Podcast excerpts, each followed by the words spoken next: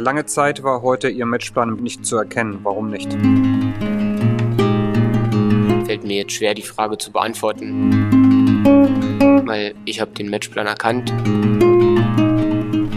haben in einem 4-2-2-2 auf Pressinglinie 1 sind wir angelaufen. Haben nach Ballgewinn über den ballfernen Zehner wollten wir umschalten. Wir haben im Ballbesitz sind wir in eine Dreierkette abgekippt mit dem asymmetrischen Linksverteidiger und dem breitziehenden linken Zehner, sodass wir in den 3-4-3 respektive 3-1-5-1, je nachdem, wo sich Dover aufgehalten hat, abgekippt sind. Die Frage ist, wie haben wir es umgesetzt?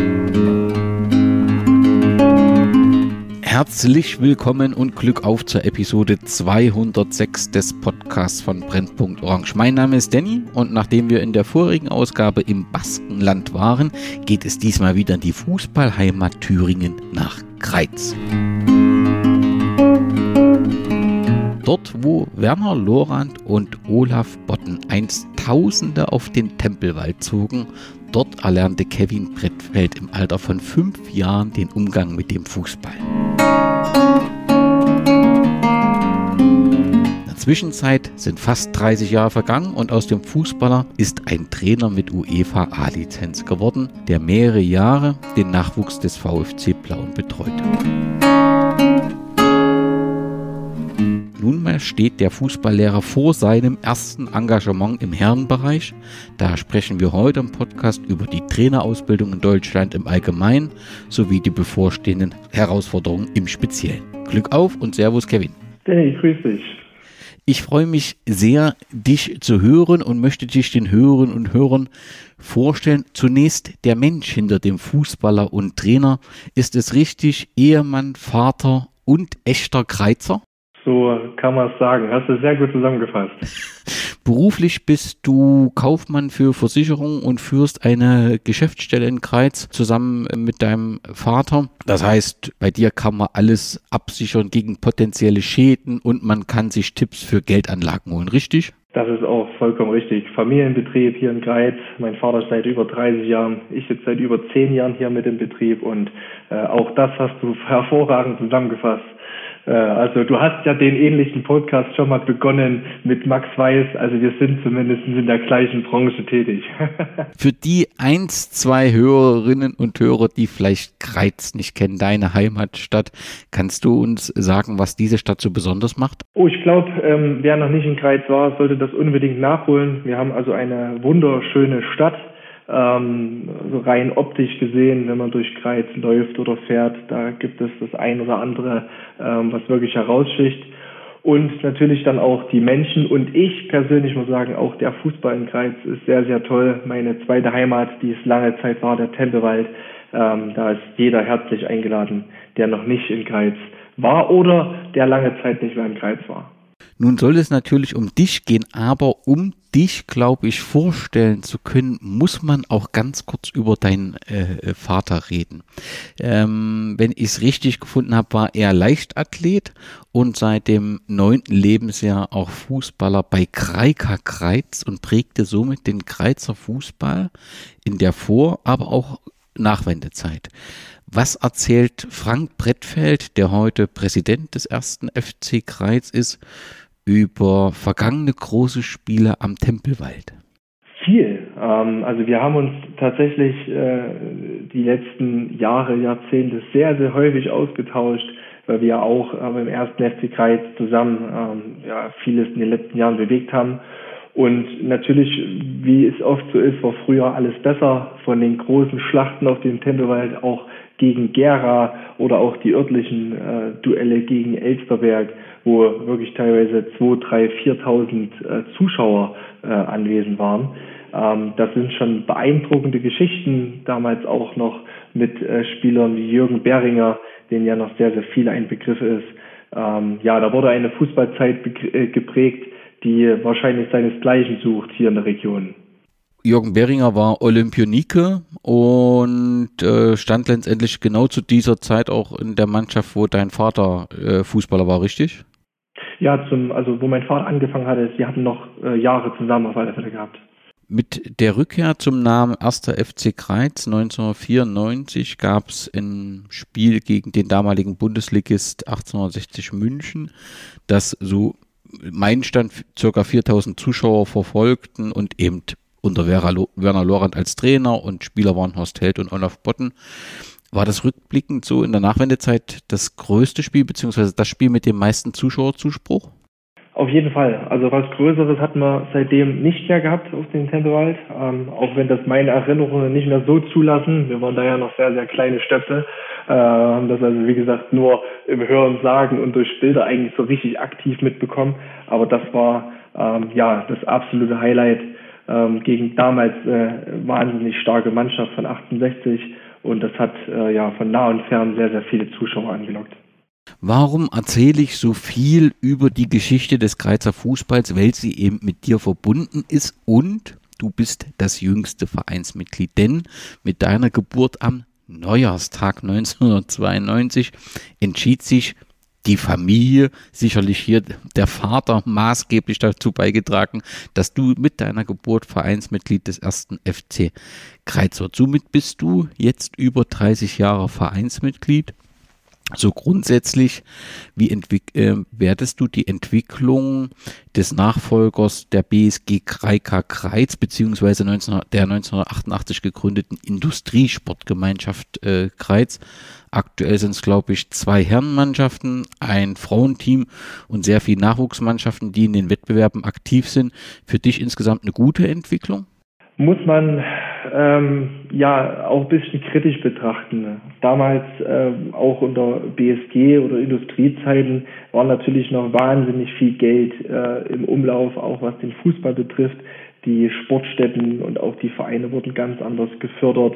Ähm, das hat in den letzten Jahren, Jahrzehnten extrem nachgelassen. Also nur ein Beispiel, wenn man jetzt mal über den ersten Kreis spricht, die ganzen Kosten, die ganzen Nebenkosten, die zum Beispiel so ein Verein erhält, weil wir ja nur Pächter oder weil der 1. FC nur Pächter von der, vom Tendewald Sportplatz ist, das sind Eigenkosten. Das heißt Strom, Wasser, Abwasser und Co. Ähm, fließt alles aus der Vereinskasse, wo andere Vereine oder andere Regionen vielleicht dann auch eine Kommune oder eine Stadt im Hintergrund haben, die dann natürlich sagen, hey, wir unterstützen das, weil ihr seid hier der größte und erfolgreichste Fußballverein der Stadt. Das ist also in der Stadt Kreiz nicht so. Und deswegen muss ich sagen, die Entwicklung ähm, hätte wahrscheinlich noch positiver erfolgen können, wenn dieser Background noch mehr gegeben wäre. Aber wenn man jetzt alle, ähm, ja, alle Probleme sieht und äh, die, die finanziellen Geschichten betrachtet, muss ich wirklich sagen, das, was wir hier in Kreiz noch auf die Beine stellen, auch mit einer guten Landesklasse-Mannschaft in der ersten Mannschaft und mit unseren, äh, ja, mit unseren Nachwuchsmannschaften, wo wir auch regelmäßig Spieler hervorgebracht haben. Äh, bestes Beispiel ist jetzt mein Neffe, der jetzt den nächsten Sprung äh, im Sommer hoffentlich gehen wird zu einem NLZ, ähm, dass wir sehr, sehr viele Spieler auch ausgebildet haben. Da muss man dann schon sagen, ist die Entwicklung durchaus positiv, könnte aber noch äh, ja, viel, viel besser sein um vielleicht für die Hörerinnen und Hörer so eine Orientierung zu haben, der Kreizer Fußball beziehungsweise Kreika Kreiz oder wie der Verein dann entsprechend hieß zu DDR-Zeiten, war das höchste ein Gewinn der Bezirksliga und dann der Aufstieg in die zweite DDR-Liga, die es zeitweise gab. Das war die dritte Klasse. Und in der Nachwendezeit schafften es die Kreizer in die Landesliga Thüringen von 1991 bis 97 und davon waren vier Jahre nämlich die, die ersten war das die vierte Liga-Ebene. Später wird es dann die fünfte äh, äh, Liga. Aktuell spielen die Herren äh, in der Landesklasse, was die siebte Leistungsstufe ist. Ist das die äh, Perspektive auch in Zukunft, das, was man realisieren kann? Oder ist in Greiz schon der Wunsch zu sagen, irgendwann wollen wir mal wieder in die Nummer eins äh, des Freistaates zurück? Kann ich pauschal jetzt nicht sagen. Ähm, bin ich auch ähm, ein bisschen noch zu weit weg oder jetzt wieder zu weit weg, was vielleicht auch so die nächsten Jahre geplant ist.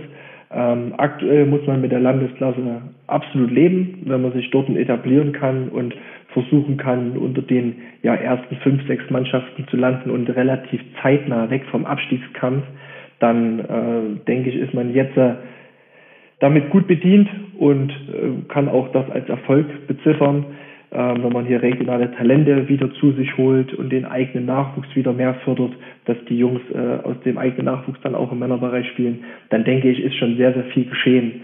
Sollte sich an der ganzen Entwicklung, was Fördermöglichkeiten und Stadt und Kommune was ändern, dann ist es natürlich schon möglich, mit äh, unserem Gelände, also ich sage immer unserem, weil es halt mein Heimatverein ist und ich viel ähm, immer noch da mit getätigt habe, ähm, dann ist es natürlich möglich, auch Landesliga zu spielen, bin ich mir sicher, weil die Region und die Stadt es eigentlich hergibt. Dann lass uns ein wenig über dich und deine Karriere reden. Wenn es alles stimmt, was man so liest, hast du mit fünf Jahren begonnen, Fußball zu spielen und dann ging es durch alle Altersklassen im Nachwuchs des Kreizer Fußballs, richtig? Genau, das stimmt. Und irgendwann mal Thüringenmeister oder mehrfach sogar und dann irgendwann auch Landesauswahl Thüringen und dann irgendwann die Frage, geht's nach Jena? Und da ging es aber dann nicht nach Jena. Warum? Also in der Zeit C-Jugend, U14, U15 hatte ich damals äh, mit dem Florian Trinks, der ist ja den Gera, denke ich, noch fehlen ein Begriff, ähm, Landesauswahl Thüringen gespielt, bevor er dann von Jena nach Bremen gewechselt ist. Und in dem Jahr wäre ich äh, normalerweise nach Jena aus Sportgymnasium gekommen. Ähm, die Gespräche waren da, ähm, die Leistung hatte ausgereicht. Aber ich hatte mich dann beim direkten Spiel gegen KC Jena so schwer am Knie verletzt, dass dann der Schritt in den äh, ja, gehobeneren Fußball, zumindest im Nachwuchsbereich, dann ad acta gelegt wurde und ich mich erstmal regenerieren musste. Ja, und das war dann auch der Knackpunkt, dass es für mich nicht mehr weitergereicht hatte. Ähm, ich hatte dann nochmal den Schritt in der A-Jugend zum VfC Blauen gehen können. Und dann war aber eher die Schule im Vordergrund und ja, ich hatte dann schon immer Probleme mit dem Knie. Deswegen ging es bei mir auch nicht sehr, sehr lange mit Fußball aktiv, sondern bin dann wirklich relativ zeitnah eher an die Trainerebene gekommen. Ein Schritt will ich trotzdem noch zurück, bevor wir zum Trainer kommen. Du hast aber dann sicherlich nur immer mal in einzelnen Einsätzen, auch mal in der ersten und zweiten Herrenmannschaft bei Kreiz mitgespielt, stimmt das? Genau, also die ersten zwei Jahre, also ich bin, habe die, die A-Jugend komplett übersprungen. Äh, wir sind damals ähm, sehr, sehr guten Jahrgang in der B-Jugend gehabt. Äh, auch zum Beispiel mit David Himmer, Tom Rietsch war noch ein Jahrgang über mir, das sind noch die, die auch in Gera dann aktiv waren und dort gespielt haben. Ähm, wir sind dann direkt in den Männerbereich gekommen. Dort habe ich dann zwei, drei Jahre gespielt, mal mehr, mal weniger, weil wie gesagt die ein oder andere OP dort dann noch dazu kam. Und ich hatte mit 24 dann den Fußball eigentlich komplett ad acta gelegt oder mit 25, weil dann auch die nächste Verletzung wieder kam. Ja, und dann war's das, äh, weil ich dann auch gesagt habe, die Gesundheit geht vor. Irgendwann muss man dann auch entscheiden, lohnt sich das alles noch in der siebten Liga? Und da ist dann eher die Gesundheit im Vordergrund gewesen. Das kann, glaube ich, jeder gut nachvollziehen. Dann ging es 2014, der nächste Schritt, zumindest dem, was ich gefunden habe. Du hast die Trainer C-Lizenz erworben. Prüfungsprogramm stand aus Lehrprobe, Nachbesprechung, schriftliche, mündliche Prüfung und dir wurde eine besondere Ehre zuteil, dass du das äh, besonders oder sehr gute Prüfungsergebnisse erzielt hast. Das war, glaube ich, hier in Thüringen. Das macht, kann man lokal vor, äh, vor Ort machen. Und äh, mit den guten Prüfungsergebnissen war das so eine Art Startschuss, dass du gesagt hast, also hier, das gefällt mir, das liegt mir, da will ich auf jeden Fall weitermachen. Kann, das so, kann man das so als Startpunkt bezeichnen? Das kann man so als Startpunkt bezeichnen. Vor allen Dingen auch mit den Kontakten, die man äh, bei solchen Lehrgängen äh, ja, knüpft, ähm, ist dann so ein bisschen die Motivation auch äh, gekommen und entdeckt, dass man hier auf alle Fälle weitermachen sollte. Und deswegen habe ich mich dann relativ zeitnah auch für die B-Lizenz direkt, also für die B-Elite-Lizenz angemeldet um den nächsten Schritt einfach zu gehen. Ich wusste dann, dass Kreis irgendwann auch die Fahnenstange erreicht ist, ähm, dass ich gerne hätte weitermachen will, dass ich mein Trainer-Talent, wenn man es so nennen will, ja, vor acht, neun Jahren, ja, dann auch bei einer anderen Mannschaft entwickeln möchte. Ja, und dann ist nach meiner BL-Lizenz der Schritt zum VfC Blauen gekommen. Kannst du vielleicht für diejenigen, die im Trainerstufenlehrsystem nicht zu Hause sind, kurz erklären, was die B-Lizenz von der C-Lizenz unterscheidet. Was sind da die Inhalte? Was lernt man da mehr? Wie oft muss man da Schulungen besuchen? Wie oft muss man das gegebenenfalls aktualisieren? Kannst du da ein bisschen was dazu sagen? Also es hat sich ähm, einiges geändert, wo ich vor, vor sagen wir, fast zehn Jahren meine erste Lizenz gemacht hatte. Da war das alles noch ein bisschen, ja, ich würde sagen, fast schon einfacher vom, vom Handling. Der DFB hat die Trainerlizenzen in den letzten Jahren sehr, sehr oft ähm, ja, geändert, weil sie halt in die Spitze eigentlich weniger Trainer haben wollen, die vermehrt A-Lizenzen haben etc. Aber nochmal so zum Grund, wer jetzt sagt, ich will auch so einen Schritt einschlagen, ich will Trainer werden, dem kann ich das wie gesagt nur ans Herz legen, ähm, mit dem, äh, das nennt sich jetzt glaube ich Basiscoach, DFB Basiscoach anzufangen.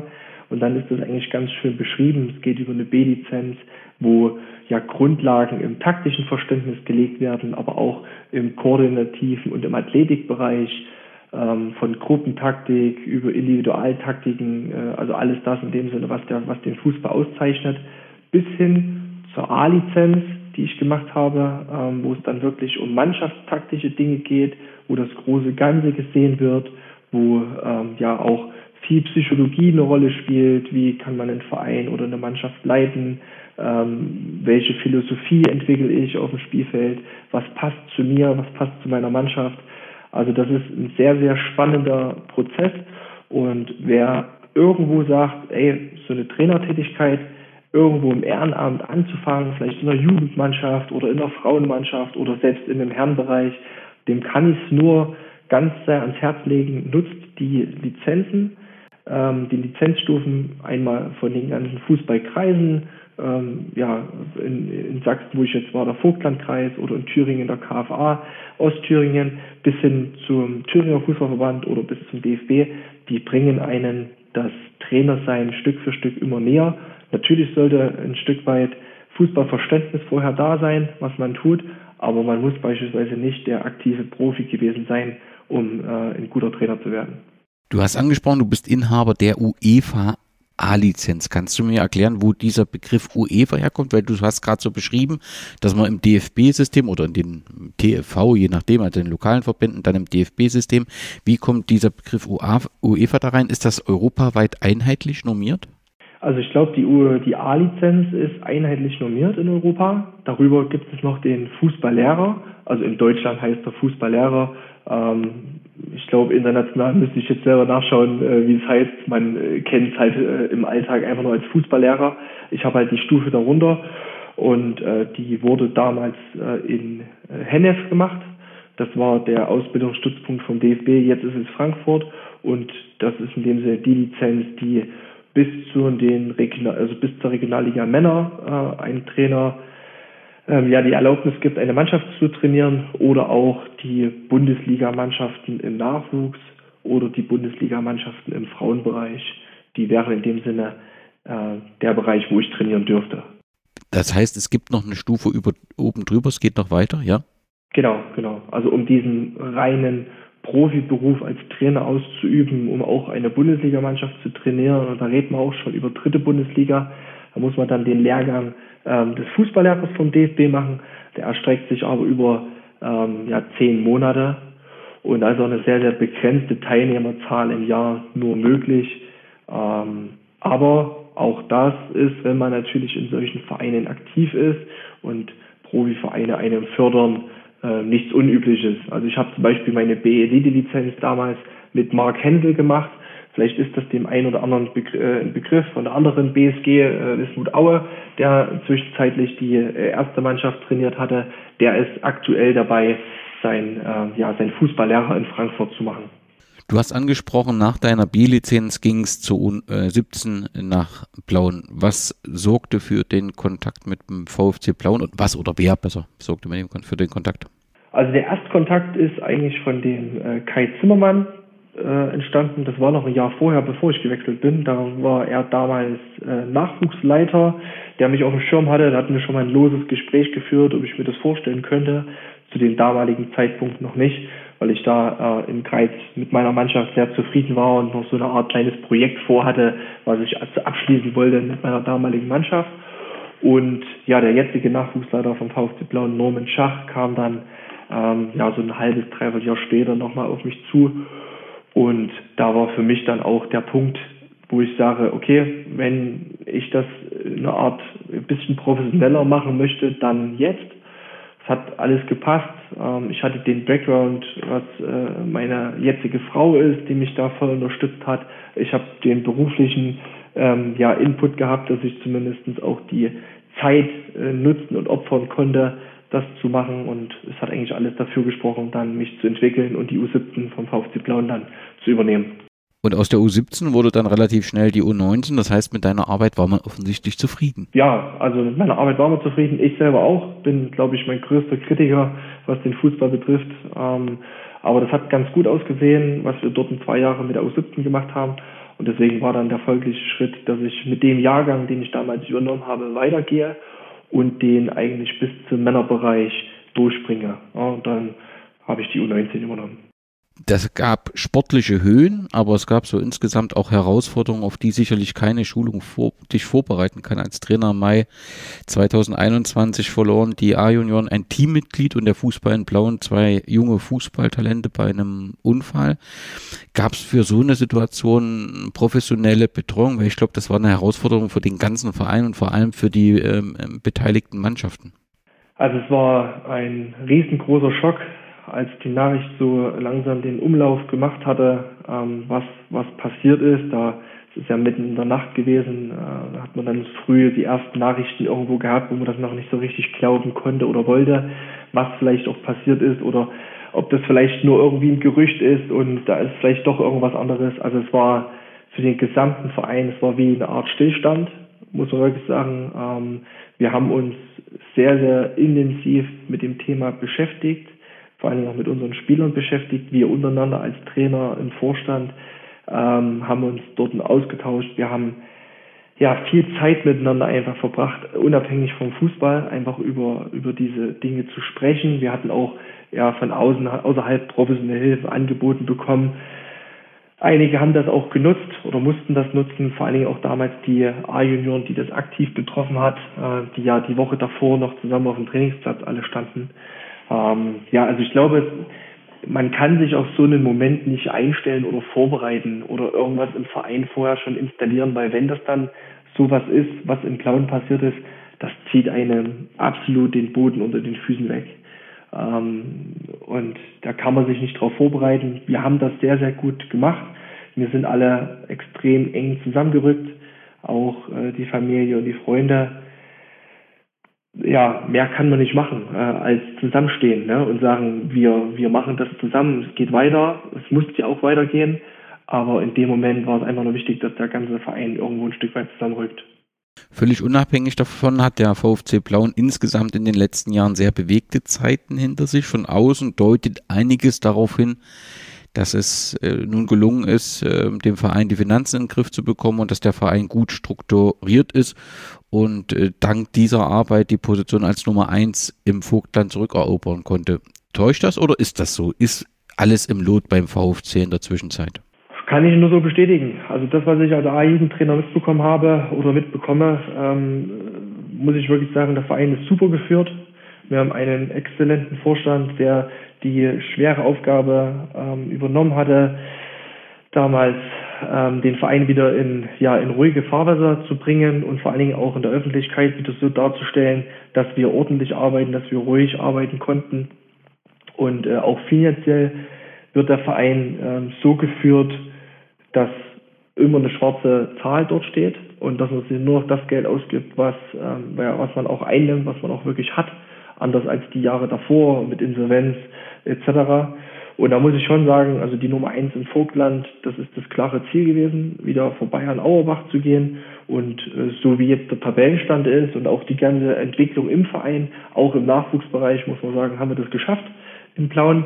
Und äh, ja, da ist der VfC Plauen auf einem richtig guten Weg, auch sich weiterzuentwickeln, vielleicht auch in Richtung Regionalliga. Im Sommer 2019 hast du für 14 Tage mal die Männer des VfC Blauen, ich weiß gar nicht, sicherlich damals Oberliga betreut. Beim Test gegen Treuen gab es einen 3 zu 2 Erfolg und viel Lob von den Spielern für dich. Das war, glaube ich, dein einzigster Kontakt im Männerbereich, richtig? Als Trainer. Genau, Genau, das war mein einziger Kontakt. Ähm, das war in der Urlaubszeit. Damals gab es einen Trainerwechsel, wo aber die beiden Trainer, die dann übernommen haben, eigentlich schon Urlaub geplant hatten, weil die für diese Position äh, überhaupt nicht vorgesehen waren. Und da wurde ich dann kurzerhand gefragt, ob ich mir das vorstellen könnte, die 14 Tage, drei Wochen das Training zu leiten und auch die Testspiele mit zu bekleiden. Ja, und da natürlich, es war eine große Ehre für mich, ich war ja noch nicht lange im Verein und da habe ich natürlich sofort zugesagt. Und es war eine sehr schöne Zeit, gute Erfahrung, ja. Und nun äh, verkündet die BSG Wismut Gera, dass du ab sofort den Herrenbereich der BSG oder die erste Männermannschaft ähm, betreuen wirst. Zwangsläufig stellt sich ja die Frage, deine Leistung in Blauen war jeder äh, zufrieden, zumindest klingt das überall so. Es wird nur positiv über dich äh, gesprochen. Und ich könnte mir vorstellen, wenn du so weitergemacht hättest, hätte sich irgendwann auch dort ein Trainershop im Herrenbereich mal ergeben. Was waren dann die ausschlaggebenden Gründe zu sagen, ich will zur BSG und will dort den Thüringen-Ligist betreuen? Das ist ganz einfach. Ähm, es gab eine Anfrage ähm, von Max Weiß bzw. von Stefan Schumann, ob wir uns mal zusammensetzen und ganz äh, lose mal über das Thema sprechen, ob ähm, wir vielleicht irgendwo zusammenfinden. Ich kenne ja Stefan noch vom VfC Blauen und schätze ihn sehr als Spieler, auch damals beim VfC und jetzt äh, mit seiner Tätigkeit natürlich im Vorstand. Und ich wollte für mich selber den nächsten Schritt gehen. Ähm, ich hatte jetzt vier Jahre auf einem hohen Niveau mit sehr, sehr viel Arbeit dahinter, ähm, die den Nachwuchsbereich, äh, denke ich, ganz erfolgreich bekleidet. Und für mich war es schon irgendwann der Punkt, wo ich sage, hm, es muss jetzt der nächste Schritt für mich selber sein. Ich hätte natürlich auch noch zwei, drei Jahre in Plauen den Nachwuchsbereich begleiten können, aber das wäre nicht meine Erfüllung gewesen. Und ähm, ich bin sehr, sehr stolz darauf und sehr dankbar, dass die BSG ähm, Bismut Gera mir jetzt die Chance gibt, und das ist natürlich so einen jungen Trainer zu verpflichten, der noch keine große Erfahrung im Männerbereich hatte oder hat, ähm, ist auf alle Fälle erstmal ein Zeichen von oder ähm, ja viele viele Vorschusslorbeeren, sage ich mal, die ich jetzt bekomme, ähm, viel viel Vertrauen, was ich zurückzahlen möchte. Und ich freue mich extrem in so einem Traditionsverein äh, mit den Personen, die jetzt da sind, zu arbeiten weil ich denke, dass in dem Verein, das was ich jetzt auch kennengelernt hat in der Kürze der Zeit, extrem viel Potenzial da ist. Nicht nur in der Mannschaft, sondern auch im Verein und wir da zusammen ähm, wirklich sehr, sehr viel äh, bewegen können. Was verbindest du bisher mit dem Namen BSG Wismut Gera? Ja, Tradition. Ja, also das ist ja also die Mannschaft beziehungsweise der Verein. Ich habe selber zwei, dreimal im Pokal gegen äh, BSG Wismut Gera spielen können oder dürfen ähm, verbindet man in erster Linie als echten Traditionsverein mit einer sehr, sehr starken Fanszene, äh, auf die ich mich sehr, sehr freue, weil das sucht auch seinesgleichen, äh, auch in der Landesliga, mit so viel Support zu Heimspielen und Auswärtsspielen da zu sein. Ja, und natürlich ähm, verbinde ich mit der BSG einen sehr, sehr starken Kader, der eigentlich irgendwann wieder eine Liga höher spielen muss weil die Landesliga Thüringen, ich glaube, auf Dauer nicht dem gerecht wird, was die BSG sucht und braucht. Ich nehme an, du hast schon intensiv die Mannschaft analysiert. Ein Teil der Spieler, die haben höherklassig gespielt. Ist das nicht eine enorme Herausforderung für dich als, als Trainer? Du hast vor uns natürlich schon angedeutet, hast gesagt, ja, man sollte schon Verständnis vom Fußball haben und das zeigen ja auch die aktuellen Profitrainer. Nicht jeder war per se ein Profispieler, aber trotzdem ist es doch eine Herausforderung, ich sag mal, einem gestandenen Spieler, ob nur jetzt dritte Liga, Regionalliga, dann eben auch das eigene Konzept, das gegebenenfalls abweicht von den jeweiligen Vorstellungen, zu erklären und deutlich zu machen, dass jetzt das das Konzept sein wird. Ich glaube, das ist eher, also das ist eine Herausforderung auf alle Fälle, aber ich glaube auch, das kann ein großer Vorteil sein, so viel Erfahrung und so erfahrene Spieler mit dabei zu haben, die auch schon ja ganz andere Trainer und ganz andere Vereine mitgemacht haben. Ähm, weil denen muss man gewisse ähm, Prinzipien, die man vielleicht auf dem Spielfeld sehen möchte, mal weg von Aufstellungen oder ähm, Vorstellungen, wie man vielleicht Fußball spielen will, den muss man aber nicht mehr so viel beibringen und nicht mehr so viel taktisch zeigen, den erklärt man seine Philosophie, den verkauft man seine Philosophie ähm, und ich bin kein Trainer, der äh, jetzt festgefahren ist schon und sagt, okay, wir spielen jetzt das. Ich habe das jetzt drei Jahre so gemacht, das muss so sein. Ich glaube, es muss immer ähm, ja gewisse Prinzipien, Spielprinzipien ein Trainer mitbringen, eine gewisse Einstellung zum Fußball, was man selber will, aber das auch mit Hilfe des Vereins und dem Potenzial, was im Verein ist, ähm, ja durchdrücken. Und da nützen Spieler mit viel Erfahrung einem Trainer sehr, sehr viel und werde natürlich dort auch sehr viel Rat einholen ähm, von erfahrenen Spielern, auch Stefan Schumann, ähm, der ja extrem viel äh, Erfahrung mitbringt in dem Bereich. Ich denke, das ist eine Win-Win-Situation für alle. Ich, der ähm, als junger Trainer wieder sehr viel Feuer entfachen möchte, ich will äh, meine, meine Aufgaben gut erledigen. Ich übernehme aber auch eine intakte Mannschaft, die auf einem sehr, sehr hohen Niveau auch spielt. Also das ist ja jetzt nicht, dass ich zu einem Verein komme, wo ich alles umkrempeln muss. Äh, Im Gegenteil, es läuft schon sehr, sehr viel gut. Ich glaube, man muss ein paar Spitzen setzen, ein bisschen wieder dieses Feuer entfachen ähm, und dann kann das, denke ich, eine sehr, sehr gute Sache werden. Wie muss ich mir das vorstellen? Was sind jetzt in dem Moment, wo du die Mannschaft dann äh, übernimmst, was sind so die ersten Schritte in den ersten Tagen und Wochen, die da vor dir sind? Sind das individuelle Gespräche? Sind das individuelle Einheiten? Ist das so ein Kennenlernen des gesamten Vereins? Ähm, ja, also individuelle Gespräche auf alle Fälle. Ich will ähm, die, die Mannschaft und die Spieler kennenlernen. Sie müssen mich kennenlernen. Die erste Arbeit wird erstmal sein, das sich das, das beschnuppern, ja, wie, wie reagiert die Mannschaft, was braucht die Mannschaft gerade. Ich habe das letzte Spiel jetzt gegen Eisenberg verfolgt, was ja sehr positiv gestaltet wurde, ähm, wo auch ein sehr guter spielerischer Ansatz ist. Ich glaube, der größte Faktor wird erstmal wieder die, äh, die konditionellen Fähigkeiten sein, ähm, aufgrund der extrem kurzen Vorbereitung der Mannschaft. Ähm, ja, und jetzt der äh, letzten Wochen ohne Cheftrainer, obwohl Taiji das ja sehr, sehr gut gemacht hatte, ich glaube, da ist es wichtig, jetzt äh, dort anzuknüpfen an die Hinrunde, wo die Spieler extrem fit waren, dass die Spieler wieder extrem fit werden, spritzig werden, um dann auch die nachfolgenden schweren Spiele ordentlich anzugehen. Aber es ist, glaube ich, so eine Mischung aus allem. Also wir müssen mannschaftlich äh, sauber trainieren und gut arbeiten, uns aneinander gewöhnen und ähm, ich möchte natürlich individuell mit jedem Einzelnen trotzdem auch da Gespräche führen, wo da Baustellen sind, wo wir ansetzen müssen äh, und dann kommt dieses Kennenlernen des Vereins peu à peu, weil wir sind natürlich jetzt äh, auch in einer Phase mitten in der Saison, ähm, wo ich ja jetzt nicht sechs Wochen Vorbereitung habe mit dem Verein oder mit der Mannschaft, ähm, dass wir gewisse Dinge reinbekommen, wo wir sonst halt viele Wochen Zeit haben, sondern es muss gleich funktionieren. Und da sollte man halt solche Veränderungen ähm, ja behutsam angehen und auch das Kennenlernen des Vereins wird sich dann nach und nach ergeben. Ich werde sehr, sehr viel Zeit auch in Gera verbringen. Das habe ich mir schon vorgenommen, dass das alles sehr schnell geht und sehr erfolgreich vonstatten geht. Wie sieht das aus? Bringst du einen Co-Trainer mit? Bleibt Kaishi, Taishi dann Co-Trainer oder habt ihr darüber noch nicht gesprochen? Wird das die Zeit zeigen? Das wird sich die, das wird die Zeit zeigen. Ich bringe jetzt aktiv niemanden mit.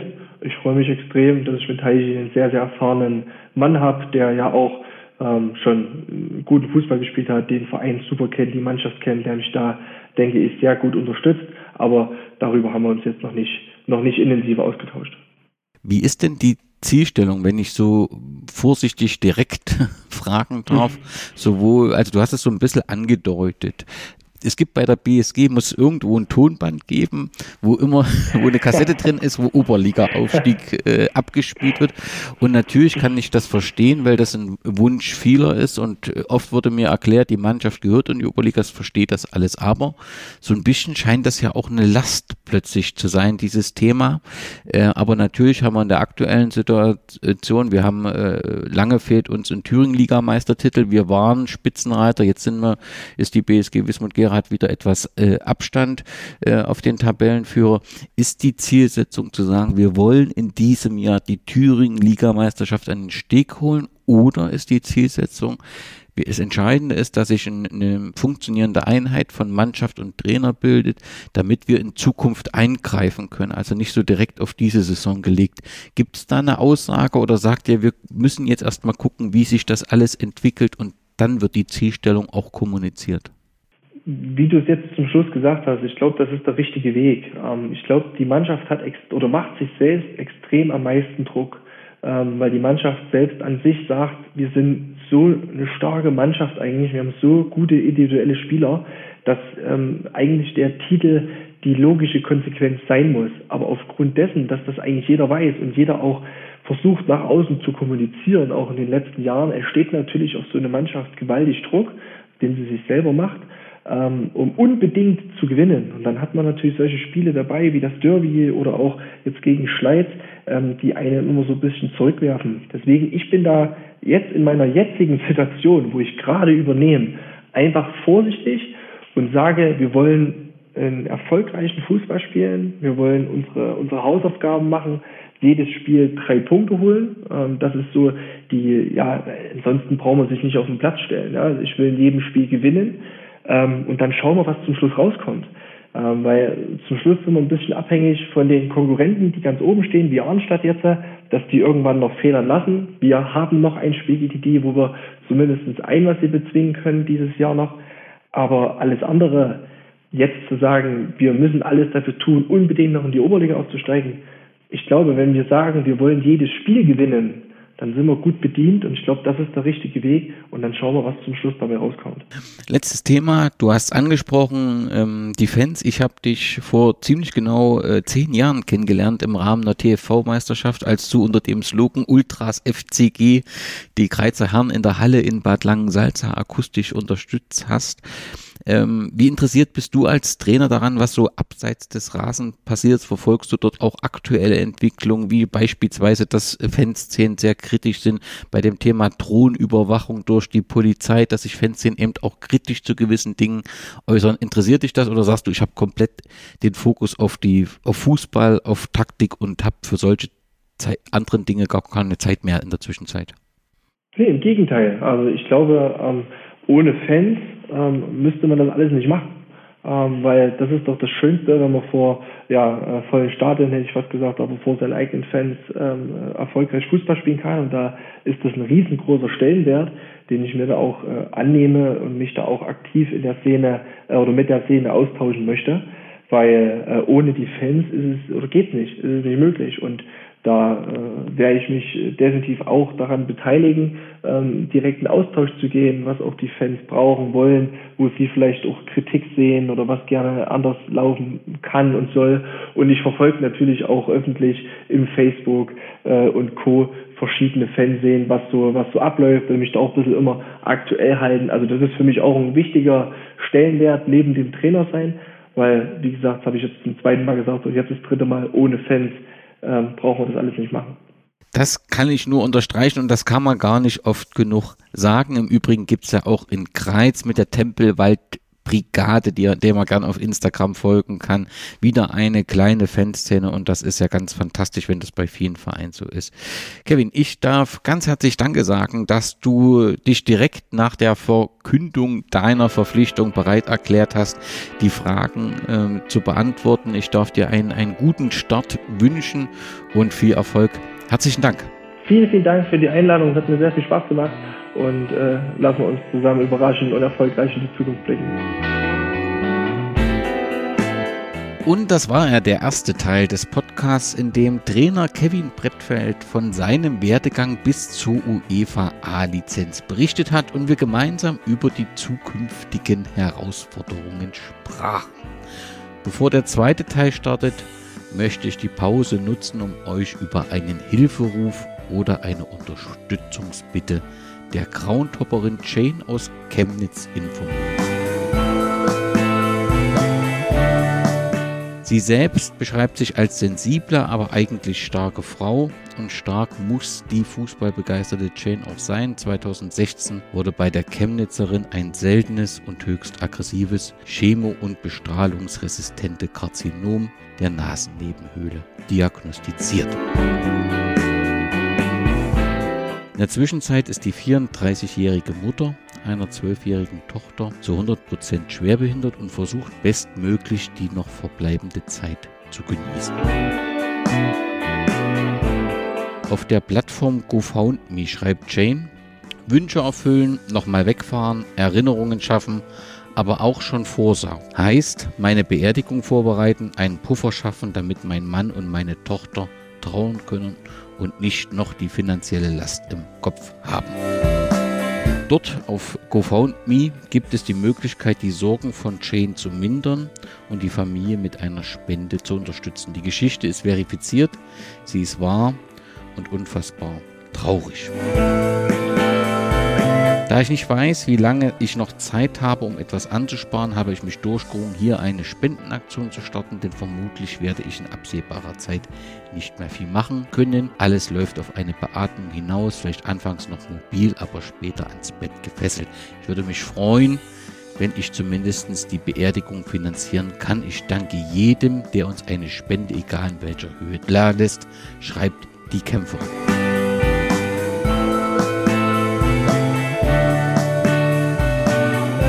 Jeder noch so kleine Beitrag kann also helfen, denn wir sind viele Fußballfans. Daher wäre meine Bitte an euch, lest die Geschichte.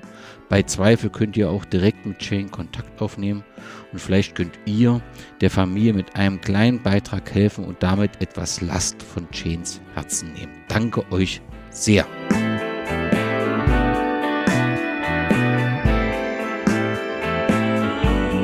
Da Jane eine große Freundin des regionalen Fußballs ist, will ich mit diesem auch im zweiten Teil der Podcast-Episode starten. Ich darf Max Weiß, den Präsidenten, und Stefan Schumann, seinen Stellvertreter, herzlich begrüßen. Glück auf, Stefan und Max. Glück auf. Guten Abend. Wer nicht genau weiß, wer Max und Stefan ist, dem sei die Episode 199 nochmal ans Herz gelegt. Dort haben sich beide ausführlich vorgestellt. Nachdem ich nun mit Kevin über seinen Werdegang gesprochen habe, will ich die andere Seite beleuchten. Welche Erwartungen hätte denn ein Verein an einen neuen Trainer? Stefan, weißt du eigentlich, wie viel unterschiedliche Trainer du insgesamt hattest? Kannst du es so ungefähr schätzen? Äh, wie viel ich Trainer hatte? Ja, es müssten ungefähr acht gewesen sein. Welche Eigenschaften beim Trainer führen dazu, dass er aus deiner Sicht ein guter Trainer ist? Er muss natürlich neben seiner fachlichen Kompetenz auch empathisch sein dem Menschen gegenüber, der hinter jedem Fußballer natürlich steckt. Das ist ein ganz wichtiger Aspekt. Das wird natürlich auch immer wichtiger heutzutage. Er muss auch ähm, ja, Psychologe sein, Pädagoge. Es muss so ein Komplettpaket sein. Ähm, aber natürlich steht und fällt natürlich alles mit seiner sportlichen Kompetenz, weil die Fußballer heutzutage natürlich auch alles hinterfragen äh, viel mündiger sind, als das früher zu meiner Jugendzeit war. Und er muss natürlich auch das handeln können. Wie ist das jetzt? Wenn so eine Stelle ausgeschrieben wird, gab es eine Art Stellenprofil, an dem ihr diese Stelle ausschreibt oder die Gespräche führt? Und also welche konkreten Kriterien gibt es für einen Trainer, den ihr gesucht habt? Also auf jeden Fall lag natürlich unser Gesamtkonzept dem zugrunde. Ja, wir hatten ja wie du schon gesagt hast, in Folge 199 das ein bisschen äh, vorgestellt, unser Konzept. Und da musste natürlich ein Trainer gefunden werden, der auch dazu passt, der das mitträgt und das auch mit Leben füllt.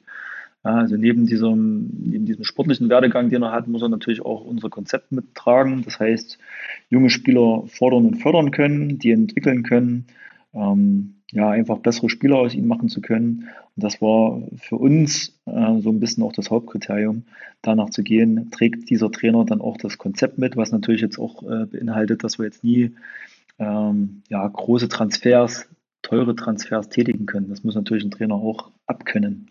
Spielen bei der Trainerauswahl auf dieser Leistungsebene schon externe Berater eine große Rolle oder eher eine untergeordnete?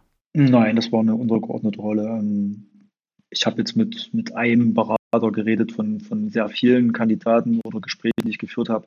Da war jetzt ein Berater dabei. Also das ist auf dem Niveau ist das noch nicht so gegeben. Wir sind aktuell in der Verbandsliga, das heißt, wir reden über die sechste Klasse. Wie viele Kontakte, Bewerbungen gab es, gab es, die es ernst zu nehmen war? Also wie groß war wirklich der Kreis der Kandidaten, die in Frage kamen? Also der Kandidatenkreis insgesamt war, so würde ich sagen, 15 bis 18 Trainer ähm, wobei ich aber nur eine Handvoll als wirklich ähm, ernsthaft in Betracht gezogen habe davon. Kann man sagen, was jemand, was die Kriterien waren, dass jemand nicht ernsthaft in Betracht gezogen war, weil so ein paar Grundsachen nicht passten, wie finanzielle Vorstellungen, wie Konzept mittragen und so? Genau, also kam, war, bei jedem Kandidaten, der nicht gepasst hat, war, war es vielleicht ein anderer, ja, ein anderer Punkt, der nicht gepasst hat. Wir haben natürlich auch Wert darauf gelegt, dass so ein regionaler Bezug besteht, ähm, dass das jetzt nicht jemand ist, der aus dem Ausland kommt. Wir hatten auch einen ausländischen Trainer, das wäre für uns jetzt äh, zum Beispiel jetzt äh, kein Kriterium gewesen, was für uns passt. Ja, der muss einen regionalen Bezug haben, der muss sich in der Stadt auskennen, äh, da muss sich ein bisschen im, Regional, im regionalen Umfeld auskennen. Ähm, dann ist natürlich auch der Punkt gewesen, ist er, ist er verfügbar, ist er aktuell verfügbar, ist seine Freisetzung vom anderen Verein mit Kosten verbunden. Ja, das ist halt so, diese Sachen muss man natürlich dann auch mit in Betracht ziehen. Ne? Nun ist die Wahl auf Kevin Brettfeld äh, gefallen, der jetzt der Trainer der ersten Männermannschaft und damit des Thüringen-Ligist BSG Wismut Gera wird. Warum? Was hat für ihn den Ausschlag gegeben? Also zunächst mal sind wir sehr froh, dass er sich für uns entschieden hat und wir sind auch froh, dass wir uns für, für ihn entschieden haben. Ähm, Kevin ist ein sehr engagierter, zielstrebiger, junger, kompetenter Trainer, den ich aus meiner Zeit äh, aus Blauen kenne, wo ich ihn auch kennengelernt habe, wo er auch die erste Mannschaft ähm, zwischendurch interimsweise trainiert hat. Und äh, da ist mir das schon aufgefallen, dass er einen klaren Plan hat, ähm, dass er auch eine gute Herangehensweise hat. Und äh, das ist mir immer so ein bisschen im Hinterkopf geblieben. Dann habe ich verfolgt, dass er in Blau nicht die Chance bekommen hat, ähm, die Oberligamannschaft zu übernehmen, aber unbedingt äh, Schritte im Männerfußball gehen wollte, den nächsten Schritt machen wollte. Und das hat uns natürlich dann auf den Plan äh, gerufen. Und ähm, die haben uns dann auch persönlich mit ihm getroffen, Max und ich. Äh, und da hat er eigentlich diesen Eindruck dann äh, vollends erfüllt, vollends bestätigt und uns auch bestärkt, ähm, ja, das einfach so anzukurbeln, dass das dann auch in die richtige Richtung geht. Max, kanntest du Kevin schon vorher? Ja, ich kannte ihn schon vorher und auch schon ja, fast mein halbes Leben lang, kann ich in meinen jungen Jahren tatsächlich sagen. Damals noch vom ersten FC Greiz. Ähm, hatte dementsprechend eigentlich immer so ein bisschen Bezug zu ihm und ja, wir haben uns schon, schon früher gut verstanden, haben zeitweise auch so ein bisschen miteinander Fußball gespielt. Und ich habe dann auch seine Trainerkarriere so ein bisschen mitverfolgt und dementsprechend war ich dann auch sehr überzeugt, dass er das dann ja, übernehmen kann und äh, der Aufgabe auf jeden Fall gewachsen ist, weil er sportlich gesehen einfach äh, eine absolute Kompetenz vorweisen kann.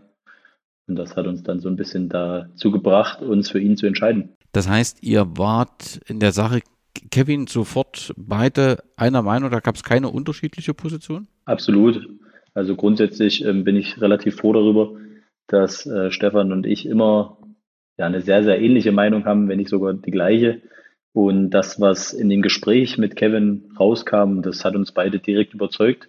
Natürlich haben wir uns dafür noch ein bisschen Zeit gegeben, um uns auch selber darüber nochmal im Klaren zu sein, ähm, wie das jetzt der Schritt ist. Ne? Also viele werden den Schritt vielleicht kritisch sehen, weil er noch keine Erfahrung im Männerbereich hat. Aber wie gesagt, gerade da wir äh, kein Einkäuferverein werden wollen oder, oder sein wollen, und die Ausbildung einfach im Vordergrund steht, ist es halt eigentlich der ja, komplett logische und richtige Schritt, da auch einen Trainer zu ja, nehmen, der, der da äh, Ahnung hat und der auch in, aus der Jugend kommt und dort äh, Spieler weiterentwickeln kann, weil genau das wird äh, dann für uns in den nächsten Jahren sein.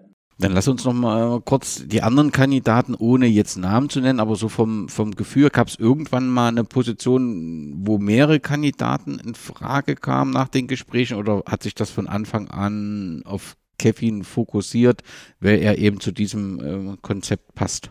Das ist äh, eine gute Frage. Also grundsätzlich haben die Gespräche ja nicht alle äh, zur gleichen Zeit stattgefunden, das muss man ja auch sagen. Ne? Also es gab da natürlich mal eine Schwankung, äh, wenn man natürlich mit einem Kandidaten schon eher gesprochen hat, äh, der auch äh, ähnlich zum Konzept gepasst hat, äh, dann ist man da natürlich auch näher drauf eingegangen, klar, ist ja ganz logisch, aber alles in allem mit den ganzen Gesprächen, die wir geführt haben, äh, ist es dann auf jeden Fall der richtige und auch klare Schritt. Dann lass uns mal in diese Social Media Welt eintauchen und lass mich mal die Position des, des kritischen äh, Nutzers äh, einnehmen und kritisch hinterfragen. Äh, die Punkte, die so in äh, Thema sein können. Erster Kritischpunkt ist ein sehr, sehr, sehr äh, junger äh, Trainer, der auf erfahrene Spieler trifft. Kann das funktionieren? Absolut. Also ich glaube, ähm ja, die Jungs, die nehmen das dann auch an, wenn sie einfach sehen, was für eine sportliche Kompetenz er mitbringt und äh, wie auch seine Art ist, dann Fußball zu spielen. Und dementsprechend überzeugt er da, glaube ich, einfach eher durch ja, seine Kompetenz und seine Expertise. Und da, das zieht die Jungs auf jeden Fall mit. Und dementsprechend sehe ich da keine Probleme. Du hast es schon angesprochen, deine Argumentation auf diesen, auf diesen Kritikpunkt, so wenig Erfahrung im Männerbereich wäre das, das Konzept, also dass man sagt, man sind zukünftig ein, ein Verein, der auf Nachwuchs setzt, den Nachwuchs auch hochziehen muss. Aber wir haben ja auch äh, eine aktuelle Halbserie. Wir haben ja auch eine aktuelle Chance auf diesen ja, Meistertitel, auf den wir uns nach 1999 äh, sehr, sehr wünschen, den äh, in Gera äh, wieder feiern zu können.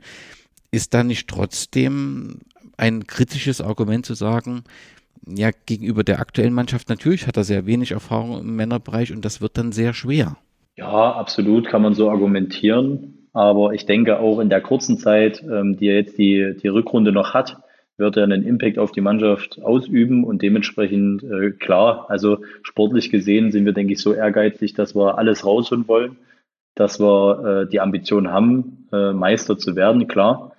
Ähm, aktuell haben wir es uns so ein bisschen verspielt, da müssen dann noch viele Faktoren äh, mitspielen, dass wir das noch schaffen.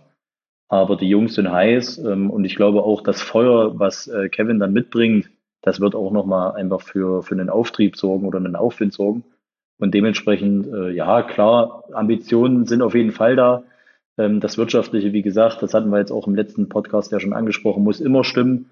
Aber sportlich gesehen sind alle Spieler und auch äh, ja, unser Sportvorstand oder der Verein so ehrgeizig, dass wir das auf jeden Fall als Ziel haben, dritter möglicher äh, Kritikpunkt, wenn ich mich in, die Rolle desjenigen oder derjenigen äh, versetze, wäre vielleicht äh, zu sagen, er kommt eben nicht aus, aus Gera und dem direkten BSG-Umfeld, hat keine BSG-Vergangenheit. Wäre es da nicht auch eine Möglichkeit gewesen, auf jemanden zu setzen, der aus dem BSG-Umfeld kommt, dies kennt, was ja auch ein sehr aufgeregtes Umfeld ist mit vielen Turbulenzen, das hast du ja auch erfahren dürfen oder äh, müssen. Wäre es da nicht besser, auf jemanden zu setzen, der das schon kennt?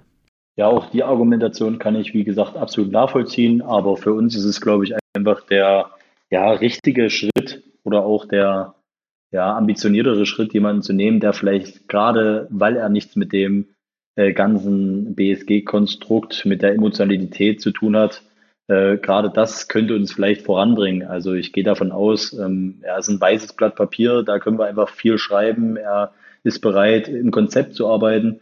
Und ja, so eine neue Geschichte ähm, mit auch so einem jungen Vorstand, wie wir, wie wir sind und auch mit dem ganzen Team drumherum, was auch sehr jung aufgestellt ist, äh, glaube ich, ist das das Beste, was wir machen können. Ne? Einfach jemanden komplett ja, Unbeschriebenen da zu nehmen. Letzte Frage noch vielleicht äh, zum Zeitpunkt. Es hätte ja auch die Möglichkeit gegeben, bis zum Sommer zu warten. Vermutlich wären dann noch mehr Optionen da gewesen. Kann, kann ich jetzt nicht genau einschätzen, aber warum war es für euch wichtig zu sagen, wir brauchen jetzt jemanden, der jetzt im Prinzip die, die Mannschaft übernimmt und wir warten eben nicht bis zum Sommer? Ja, also das ist ganz einfach, denke ich. Jeder, der die letzten Spiele gesehen hat, jetzt mal Eisenberg ausgeklammert, der, der hat, denke ich, auch dieses Gefühl gehabt, dass da so ein bisschen ja, Struktur fehlt, dass es vielleicht an Anreiz fehlt, dass uns vielleicht ein bisschen die Körner gefehlt haben. Die Jungs waren auch ganz klar unzufrieden mit ihrer Leistung oder mit den Leistungen. Äh, dementsprechend äh, ja, hat eigentlich alles dafür gesorgt, dass wir, dass wir so handeln müssen. Ne? Also wenn wir jetzt die letzten Spiele brilliert hätten und nur gewonnen hätten, dann hätten wir sicherlich äh, uns die Zeit auch geben können. Aber ich denke auch, äh, der Stefan ist da so sportlich ausgebildet und, und weiß auch, was eine Mannschaft braucht, dass er ja auch ganz klar gesagt hat, dass wir dann einen, den Impact brauchen. Und deswegen haben wir dann einfach äh, auch einen Kandidaten gesucht, der ab sofort verfügbar ist oder, oder sehr schnell verfügbar ist. Und natürlich hätten wir auch die Möglichkeit gehabt, bis zum Sommer zu warten. Da hatten wir auch viele, viele Kandidaten, ähm, die natürlich auch gerade bei einem Verein tätig sind die dann natürlich sich auch komplett neu hätten orientieren können. Aber wie gesagt, uns war die schnelle Lösung einfach ja doch sehr, sehr wichtig. Wir haben dabei auch nichts überstürzt, muss man ganz ehrlich dazu sagen. Wir haben uns die Zeit gegeben, haben viele Gespräche geführt äh, und dementsprechend äh, sind wir, sind wir sehr zufrieden und das ist eigentlich unsere Optimallösung. Das kann ich gut nachvollziehen. Weil du es gerade ansprichst, vielleicht nochmal eine Frage zur aktuellen Situation an Stefan. Die Derby-Niederlage hat für viel Frust gesorgt und auch das Spiel gegen Schleiz, ja, wahre Begeisterungsstürme gab es da nicht. Nun lockerte es zwar nach Eisenberg wieder auf, aber so grundsätzlich stellt man sich trotzdem die Frage, was denn los bei der BSG mit so einem Kader? Liegt es wirklich daran, dass ein Trainer fehlt, wenn ich so erfahrene Spieler dort im Team habe?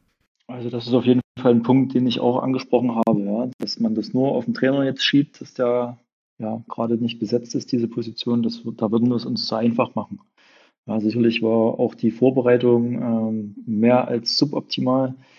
Ja, wir sind einfach viel zu spät ins Training auch ähm, eingestiegen. Ähm, das, das zieht natürlich sich jetzt ein bisschen wie ein roter Faden dann durch die Anfangsphase der, der Rückrunde, nenne ich es mal. Ähm, aber das jetzt nur auf den Trainer zu schieben, der nicht da ist, da, da hast du vollkommen recht. Da ist die Mannschaft erfahren genug und da war ich auch ein Stück weit enttäuscht, da habe ich auch gedacht, nach der Hinrunde sind wir da gefestigter, auch gefestigter in unserem System. Äh, wir haben viel zu viele Gegentore bekommen, obwohl eigentlich alle ja, defensiv äh, Automatismen ähm, ja, klar strukturiert da waren.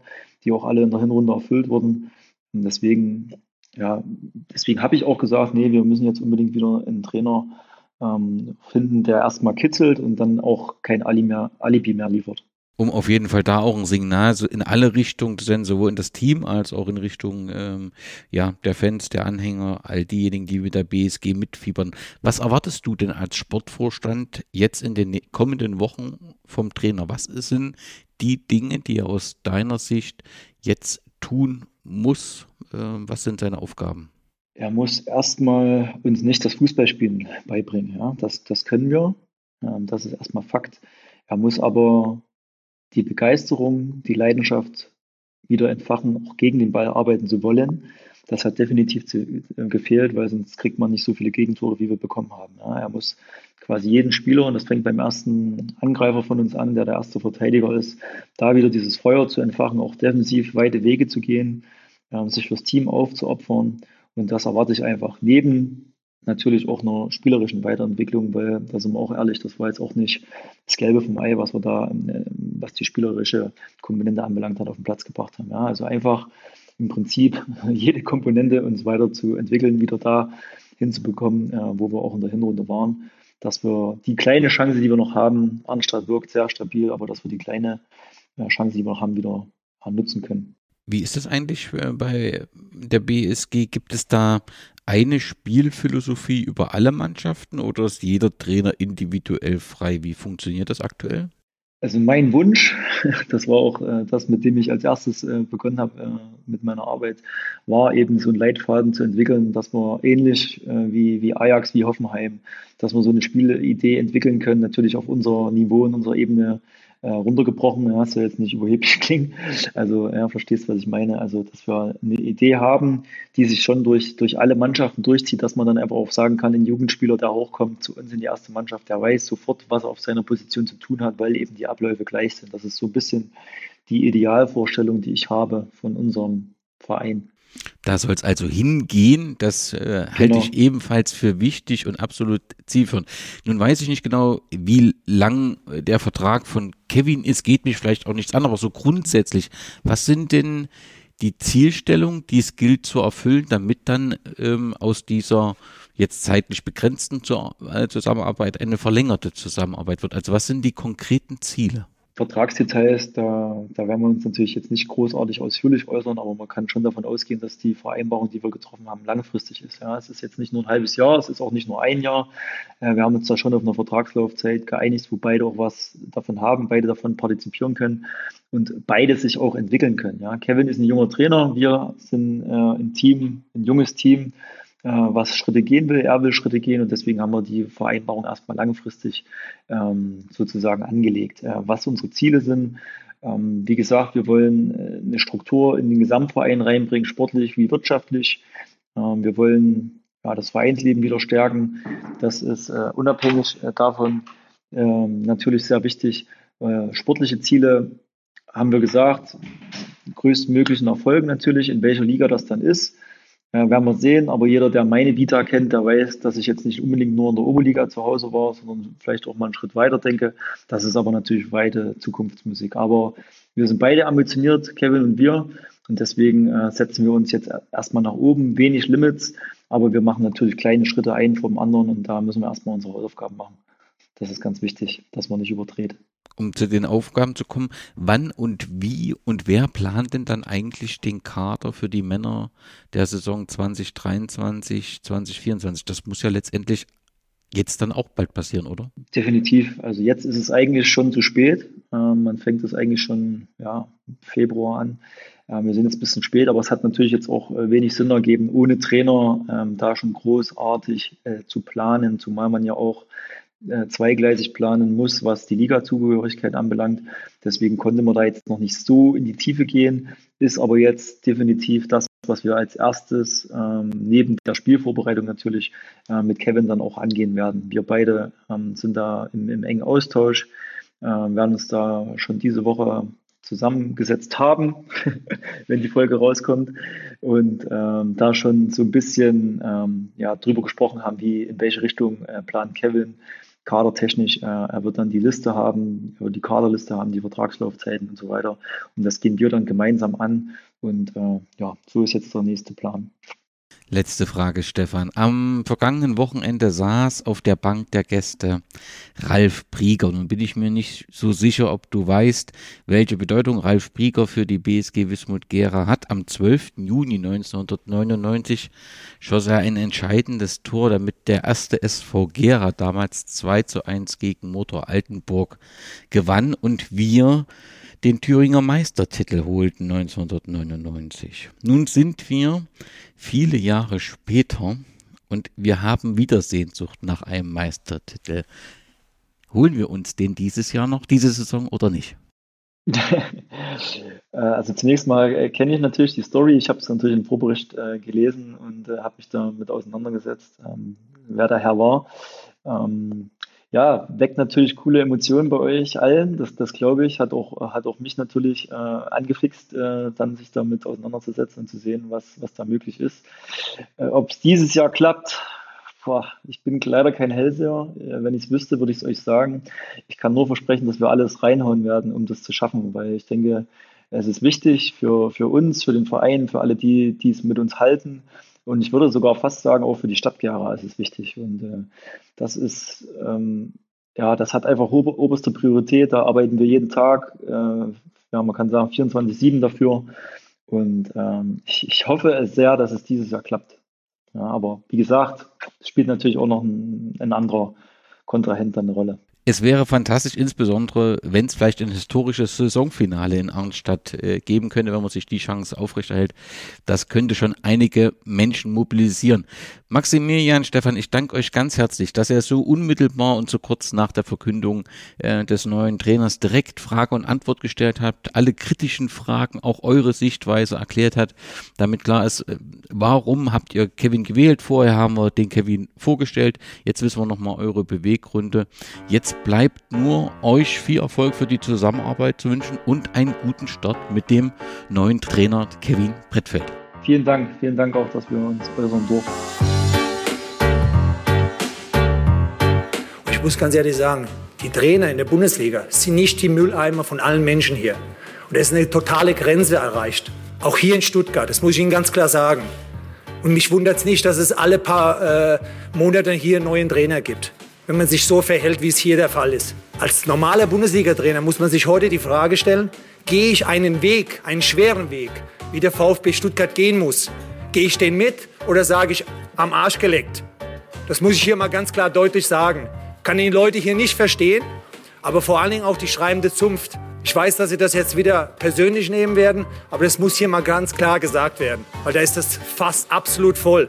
Einige haben sich in den letzten Wochen Unwahrheiten erlaubt, die absolut unter der Gürtellinie waren.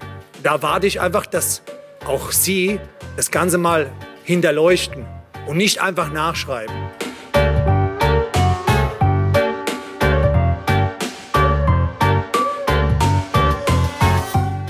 Aber wenn der Verein es mag, immer von den Vergangenheiten zu sprechen und nicht nach vorne zu schauen, dann gibt es nur zwei Möglichkeiten. Entweder ein Thorsten Legert geht oder die drei Spieler gehen. Weil das ist ein Virus, das ist ein Bacillus und sie stören einfach nur das Gefüge mit Undiszipliniertenheiten und äh, Stänkern. Und man sieht eben halt, seit Wochen, seit acht Wochen bin ich hier tätig. Es liegt nicht an der Trainingsbeteiligung oder an der Trainingsmaßnahmen. Es sind immer dieselben Spieler, die nicht zum Zuge kommen, weil sie spielen. Wo vom Block ich mitbekomme mit meinen Kollegen Dirk Abel und Christian Steinhauer, wie das eigene Werk unsere Spieler so demütig und deklassieren mit gassensprachlichen Äußerungen. Und das nehme ich mir wirklich zum Herzen. Und da muss der Verein reagieren, weil ich mache das so nicht mehr mit hier.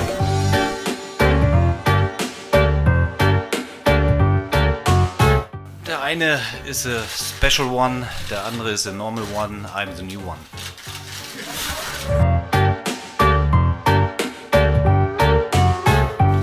Co-Trainer Sören Russeland, der irgendwo auch hier zwischen ist. Keine Ahnung, wo bist du überhaupt? rechts gestanden, da. Da ist er, das ist er. Ähm, ist natürlich ein Experte am Laptop. Ähm, und von daher stimmt die Mischung dann auch wieder. Also so schnell wie er tippen kann, das geht gar nicht. Also er hat auch viel für mich geschrieben beim Lehrgang. Also ich war, war also ich habe es ja vorgegeben, okay? Ich habe es vorgegeben und er hat es abgetippt. Nicht, dass wir uns hier falsch verstehen.